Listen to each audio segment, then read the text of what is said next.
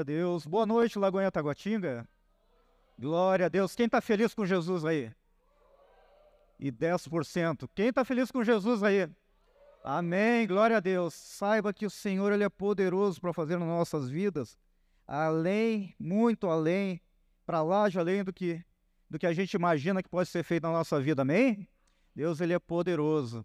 E para mim é um privilégio estar aqui em Taguatinga e junto com os meus amigos Tamioso e Beth, né? E para quem não sabe, eu vou contar um pouquinho da história, né? É, do começo da Igreja Lagoinha Ceilândia. A gente começou num grupo, num grupo muito pequeno em Ceilândia e num determinado momento a gente ficou sem lugar para congregar. E o pastor Tamioso prontamente, muito gentilmente, nos cedeu espaço aqui na igreja no começo da igreja para a gente trazer o nosso povo de lá, né? E se hoje não tivesse o culto fé e a, Dan e a Daniele não tivesse lá, com certeza a galera toda que via naquela época ia vir e estaria aqui hoje. Só que eles estão lá trabalhando também, né? E, e para nós é um privilégio estar junto com vocês, né? É, o nosso telão que nós temos lá foi doado aqui por Taguatinga, né? Nós temos muitas bênçãos, nós fomos muito, muito abençoados pela igreja de Taguatinga. Você faz parte também do mover de Deus em Ceilândia. Amém? Glória a Deus. Uh, eu sempre brinco com o pessoal, né? Que existe um espírito que de vez em quando se manifesta nas nossas igrejas, que é o espírito do som, né? A gente está acostumado com isso. Em toda igreja acontece isso, gente. Não importa o tamanho, não importa a estrutura, não importa os profissionais, em algum momento o espírito do, do som se manifesta e o som falha, para. Então, assim, é normal, é natural, sempre acontece, né? Esses dias aconteceu na igreja também. E é assim, mas o que importa é que nós estamos aqui com uma motivação que é servir ao Senhor, amém?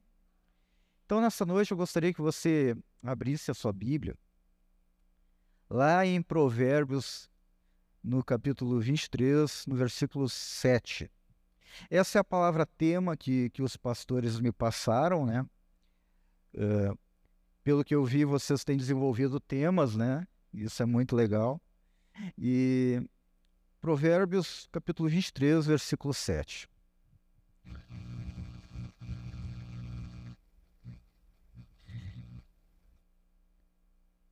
Quem achou aí diz amém. Diz assim: Pois ele só pensa nos gastos, ele lhe diz coma e beba, mas não fala com sinceridade. Baixa a tua cabeça em nome de Jesus. Pai, nessa noite a tua palavra é vida e verdade, Senhor. Tu estás aqui, Senhor, porque a tua palavra diz que onde dois ou três se reúnem, ali tu estás no meio deles, e nós somos muito mais, Senhor.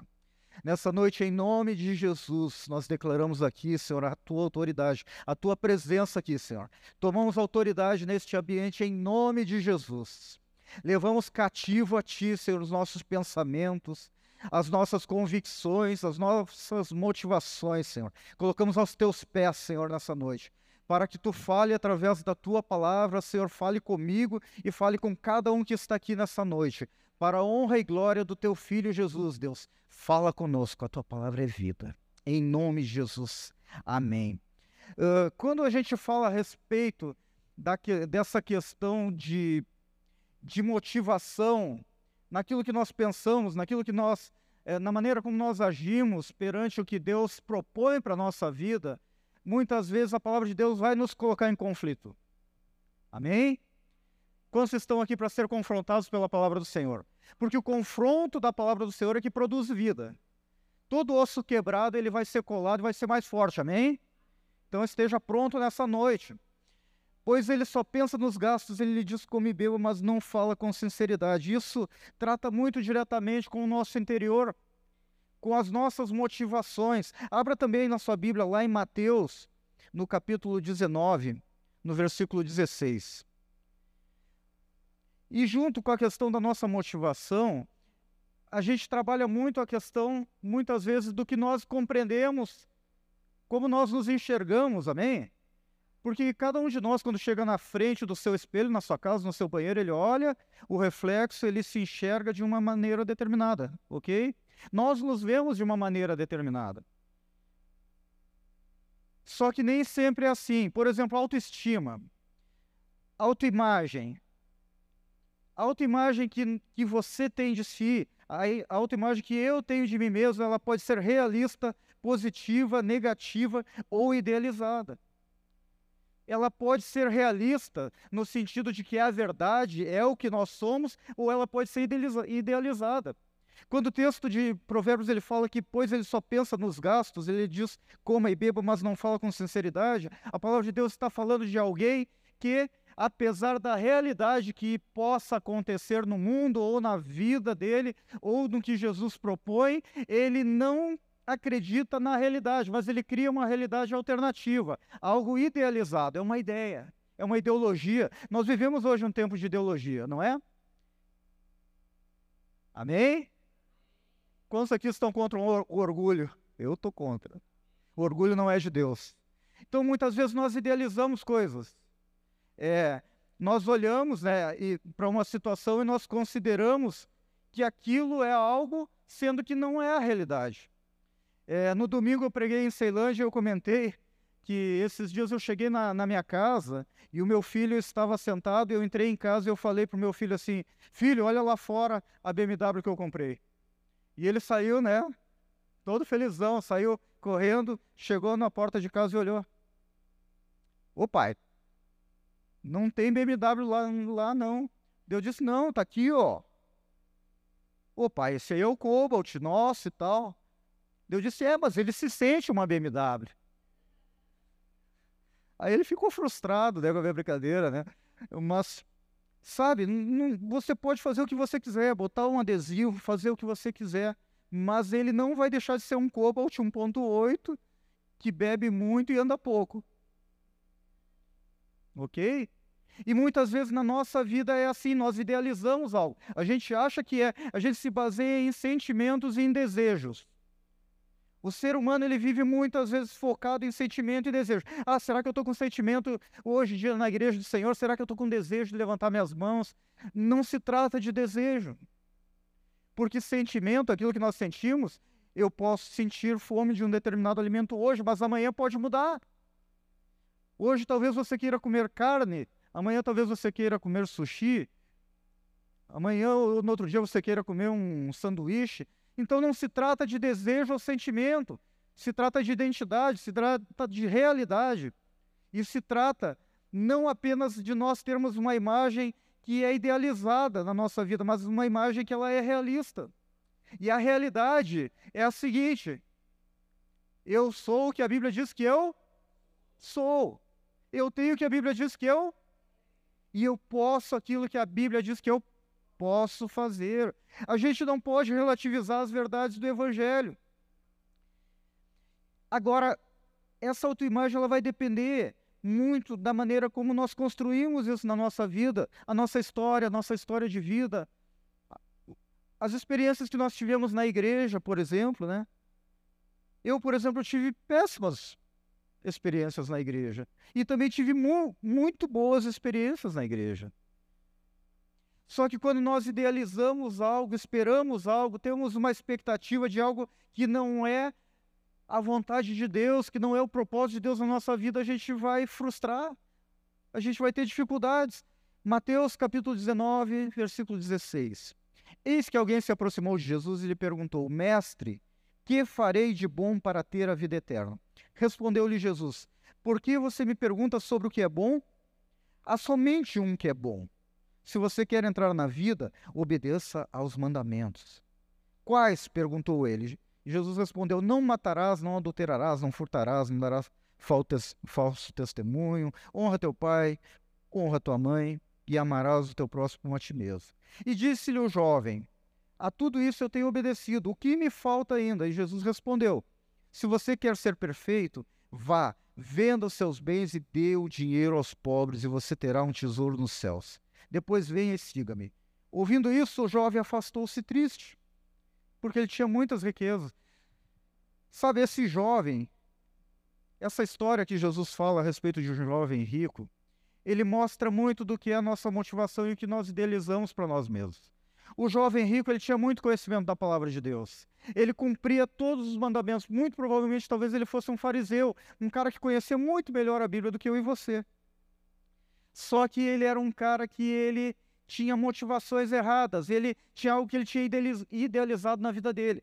É, ele considerava que pelo fato de ele ser um cara bem-sucedido, o fato de ele ter passado num concurso público, o fato de ele ter um casamento bem-sucedido, o fato de ele ser pastor de uma igreja, o fato de ele ser alguém reconhecido pela sociedade fosse o suficiente, mas Deus, Jesus ele chega para esse jovem moço e ele diz: "Não é só isso.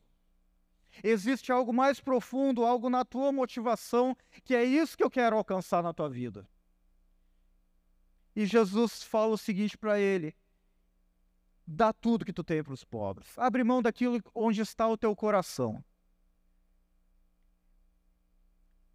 Porque quando a Bíblia se refere, quando Jesus fala a respeito de, de ídolos, quando Jesus fala a respeito daquilo que nós honramos, Jesus vai falar assim: ó, você não pode servir a dois senhores, você não pode servir a Deus e ao dinheiro. E é o único caso na Bíblia que Jesus fala em um Deus que se iguala a Deus, no sentido do coração humano.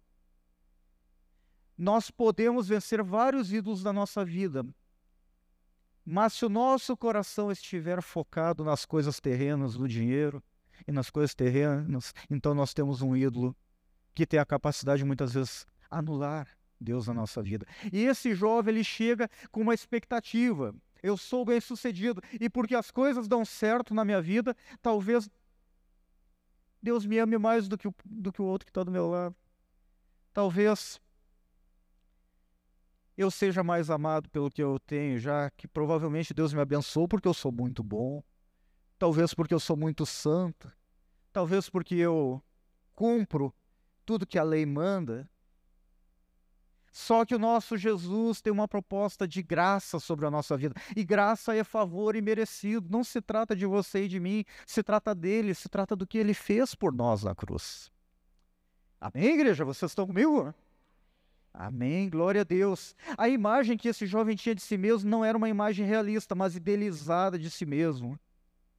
Nós vivemos o que nós sentimos e desejamos ou nós vivemos o que é real? Até que ponto nós vivemos o que é real, meu irmão? Porque Jesus Cristo ele morreu na cruz por nós. E nós temos que ter uma gratidão por ele e entendermos que Ele tem um propósito para as nossas vidas, que Ele tem uma vontade que é soberana sobre o teu desejo e sobre o meu desejo. Porque senão nós corremos o risco de não sermos encontrados como filhos de Deus. E parece uma palavra dura, mas não é uma palavra de amor, porque o que Deus quer é que você esteja nesse lugar. O que Deus quer é que você esteja nesse lugar onde você é encontrado nele. Não por causa do fato de você ser bom ou ser cumpridor. Não pelo fato de você ter uma carteirinha da Lagoinha. Não pelo fato de você, é, assim como eu, ter feito carisma, ter estudado, Deus ter chamado. Não, existe um lugar que Deus quer, que pertence a Ele, que é a tua vida, que é a tua motivação, que é aquilo que está lá no mais profundo do teu coração, aquilo que só você sabe que você tem que entregar para o Senhor Jesus. Sabe, essa semana foi uma semana bem difícil para mim. É, eu fiquei vendo acontecer, né, faltar a luz no som e por aí vai. E nós temos vivido nos últimos dez dias, na minha casa, uma guerra espiritual muito intensa. Em todas as áreas, na área financeira, na área dos negócios, na área da saúde. Faz dez dias que eu não estou bem na minha saúde. Eu estou indo ao médico. É, a Raquel, uma alergia. Sabe, todo o meu entorno na minha casa e. E a gente vem orando e orando, orando com relação a isso e dizendo assim: Senhor, o que está acontecendo? O que está acontecendo? A gente chegou aqui quando faltou o negócio nos, no, no som, eu quase disse assim: me pega e me joga no mar, que eu sou o Jonas. Que volta o som. Me atira no mar. Você está entendendo? Muitas vezes na nossa vida, nós passamos por dificuldades. E sabe o que, que resta quando a gente passa por dificuldades? Resta a realidade. Não resta aquilo que a gente idealiza de nós mesmos. Porque a gente se acha muito forte até o momento que dá uma dor de barriga. A gente se acha muito forte até que você perde alguém. Você se acha muito forte quando você. até o momento que você passa por perdas. E aqui está a minha esposa, não apresentei o povo de lá de Ceilândia, minha esposa está lá atrás. Hoje meu netinho veio assistir o culto hoje. Né, minha esposa está lá atrás. Aqui na frente está o Everaldo e a Neide, né, são meus pastores auxiliares lá de, de Ceilândia, juntamente com o Sérgio e a Érica, mas hoje está aqui o, o Everaldo e a Neide, né? Também estão comigo aqui alguém que era daqui da casa, vocês enviaram lá para me, me atrapalhar, o, o Dino, né? Do lado está o meu querido Fagner, né? Tem mais o povo de Samambaia ali, ó. Gente nova de Samambaia. Olha que benção, né? Então, assim, minha filha também está lá atrás, meu genro. E nós passamos por momentos da nossa vida. Minha esposa está lá atrás com, com o netinho. E chegou um momento da minha vida que que parecia que estava tudo bem, gente. Né? Estava tava observando o pessoal do louvor ministrando nessa noite. Deus abençoe você. Muito legal o teclado, cantando. Benção de Deus. Você está bem servido, hein, Tameus? Benção de Deus, dois, né?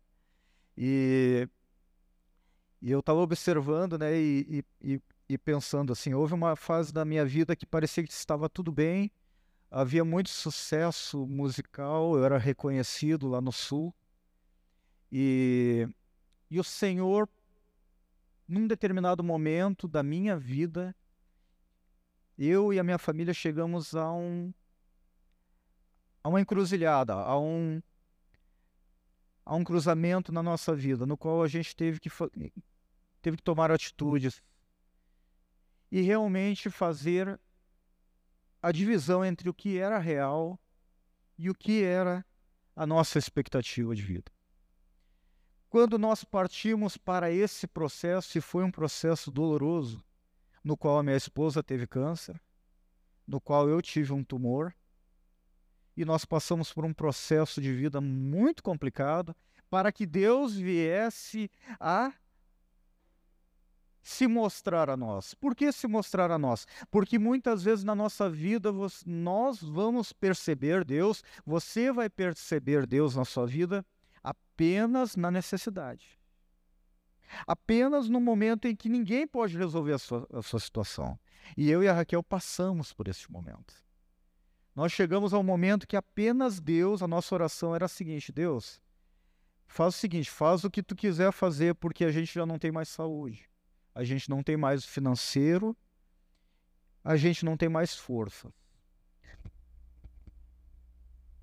Nesse momento, Deus se mostrou a nós. Mas porque eu era muito duro de coração. Porque, mesmo em uma igreja, mesmo trabalhando, mesmo sendo obreiro, mesmo sendo ministro de louvor, mesmo é, tendo acompanhado alguns dos maiores cantores aí do, do Brasil e de fora, o meu coração ainda não era completamente do Senhor. O meu coração ainda não era totalmente entregue. E o Senhor nos levou a esse lugar em que nós tivemos que sofrer, passar por certo sofrimento para que o Senhor nos trouxesse ao propósito dele. Nos trouxesse, eu digo nos trouxesse porque Deus nos trouxe até Brasília. Deus nos trouxe ao DF, né, para auxiliar o pastor Esdras na implantação do louvor ali na, na, no, na época no CIA, hoje na Bambu. Estruturamos tudo, acreditamos que era aquilo a vontade de Deus, só que Deus chegou e falou: não é isso. Ele chegou e falou: não é isso. Deus usou uma pessoa para chegar para Raquel e dizer: oh, Deus vai usar vocês, mas não vai ser na área que vocês estão acostumados. E sabe o que eu tive que fazer? Eu tive que pegar o meu Isaac e apresentar para o Senhor, porque música para mim era o mais importante na minha vida. Eu disse: Ok, Deus, eu vou cumprir apenas aquilo que tu queres na minha vida. Eu nunca soube falar em público, eu nunca fui de plataforma, eu sempre fui um músico, eu sempre fui o cara que trabalhou em estúdio. E eu disse: Bom, Senhor, mas eu vim para cá e tu está falando dessa forma, eu vou fazer dessa forma. E desde então tem sido a melhor experiência da minha vida, porque o melhor lugar, a melhor coisa que a gente pode fazer é estar no centro da vontade do Senhor. E isso é inegociável. Isso é inegociável. Tamioso, Beth, em nome de Jesus, é inegociável. Não importa se nós temos um, dois, três, quatro, vinte mil ovelhas, é inegociável a vontade de Deus nas nossas vidas. Nossos princípios, aquilo que a palavra de Deus fala a nosso respeito, é inegociável. Aquilo que Deus tem para a tua vida é inegociável. Nós não estamos abertos a ser amoldados pelo que o mundo propõe, nós somos moldados pela palavra de Deus. Amém, igreja? Nós temos que crer na palavra de Deus, naquilo que o Senhor fala. E nesses dias, né, em que nós estamos passando este momento espiritual na nossa vida, nós já entendemos isso. Hoje à tarde, né, eu estava observando a palavra de Deus e, e a Raquel voltou de uma consulta com meu netinho. Quando a Raquel estava chegando em casa, uma ligação lá do sul de Porto Alegre. Uma pessoa, uma profeta chegou para minha sogra. Minha sogra não sabe de nada que está acontecendo aqui, porque a gente não comunica nada de nada para o pessoal de lá. E aí minha sogra liga e fala o seguinte: olha só, chegou uma pessoa aqui na igreja, chegou e me falou assim, ó, que o que vocês estão passando nesse momento é uma batalha espiritual para vocês continuarem posicionados, porque Deus tem um propósito, Deus vai cumprir o propósito e Deus vai dar a vitória. Entenda, a palavra de Deus a teu respeito, ela vai vir, ela vai acontecer, ela vai se cumprir, porque não depende de você, depende da vontade de Deus e do que o Senhor fala a teu respeito. E o Senhor, Ele é fiel para cumprir tudo o que Ele quer cumprir na tua vida, não há exceção. Sabe, mais adiante no texto de Mateus 19, vai dizer assim: ó, ao ouvirem isso, os discípulos, depois que Jesus falou duramente para aquele, aquele jovem, os discípulos chegaram para Jesus e falaram perplexos. Eles perguntaram para Jesus, disseram assim: ó, neste caso, quem pode ser salvo? Porque parece muitas vezes que a gente, numa situação dessa, a gente não vai ter solução. Como é que você vai viver sem as suas idealizações? Como é que você vai viver sem suas coisas? Porque o grande problema nosso hoje é que a gente procura coisas. A gente muitas vezes não procura ser, a gente procura ter. A gente procura os benefícios do Senhor, a gente procura aquilo que o Senhor pode dar e esquece que o Senhor ele quer ser na nossa vida.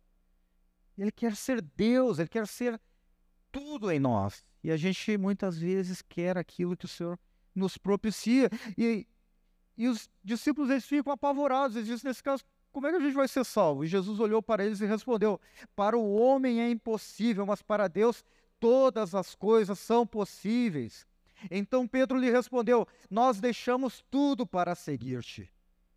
Que será de nós? E Jesus lhes disse: Digo a vocês a verdade. Por ocasião da regeneração de todas as coisas, quando o filho do homem se assentar em seu trono glorioso, vocês que me seguiram também se assentarão em doze tronos para julgar as doze tribos de Israel e todos os que tiverem deixado casas, irmãos, irmãs, pai, mãe, filhos ou campos por minha causa receberão cem vezes mais e herdarão a vida eterna. Olha só, aqueles que tiverem deixado casas, irmãos, irmãs, pai, mães, filhos ou campos, ou seja, aqueles que deixaram a sua família e deixaram as suas posses.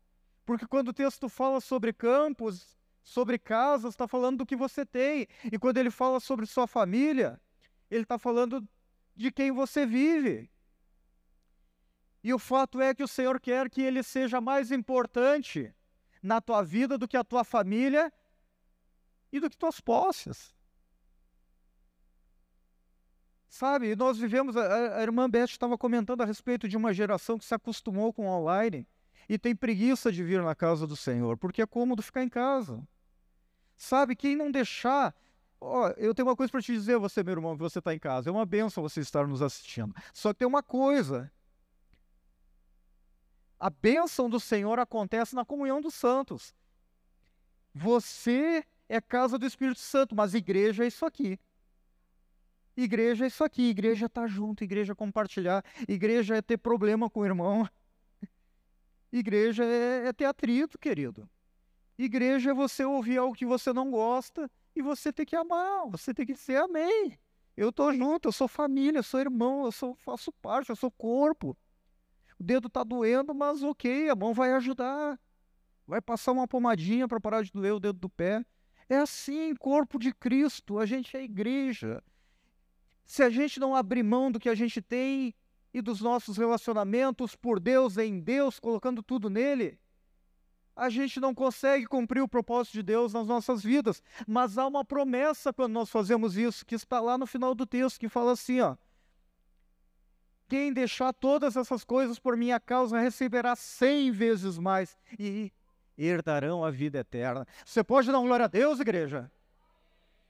Você não está aqui perdendo tempo, você está ganhando tempo, você está ganhando vida, porque a gente tem uma perspectiva de vida eterna. Não é o que a gente viveu, não é o que a gente vive, mas é vida eterna, é vida com Deus e ainda uma promessa de que Ele vai dar cem vezes mais. Quantos creem que o Senhor pode fazer isso na sua vida? Para que isso aconteça, a gente tem que ter uma vida íntegra na presença do Senhor. Nós temos que abrir nosso coração para que o Senhor mude os nossos desejos mude o nosso coração, porque quando a palavra de Deus fala sobre coração, ele está falando sobre nossos desejos. A palavra do Senhor diz que do nosso coração procedem as guerras, as cobiças, a ira. Então se trata do nosso pensamento, dos nossos desejos. O Senhor ele quer mudar os nossos desejos, a nossa motivação. Aquilo que nos move, porque nós somos movidos pelos nossos sentimentos. Mas isso precisa ser mudado. Hoje nós vivemos uma ideologia que tenta empurrar uma forma de vida sobre nós. Quem é de Lagoinha tem acompanhado isso. Irmão, se você, se você viver para alimentar seu desejo, sua carne, negócio não tem fim. A carne nunca vai se satisfazer ela vai sempre querer mais pecado, mais pecado, ela sempre vai querer preguiça, ela sempre vai querer dinheiro, ela sempre vai querer vaidade, ela sempre vai querer mais e mais e mais e mais. Por isso que há uma necessidade de nós sermos renovados diariamente e termos renovada a nossa mente. Através de uma consciência de Cristo que está expressa na vontade dele, na sua palavra, na sua lei para que a nossa consciência possa ser purificada, de forma que quando bater o desejo, quando bater a vontade, quando bater o impulso, a pulsão, quando isso chegar na nossa vida, acenda aquela luz vermelha e diga: não, eu não abro mão de Deus, eu não abro mão de uma vida santa, de uma vida reta, eu não abro mão de Deus pelos meus desejos, por desejos momentâneos que vão durar apenas um momento. Nós somos de Deus. Sacerdócio. Nós fomos chamados para sermos puros, sermos referência. Fica de pé em nome de Jesus. Eu já estou terminando.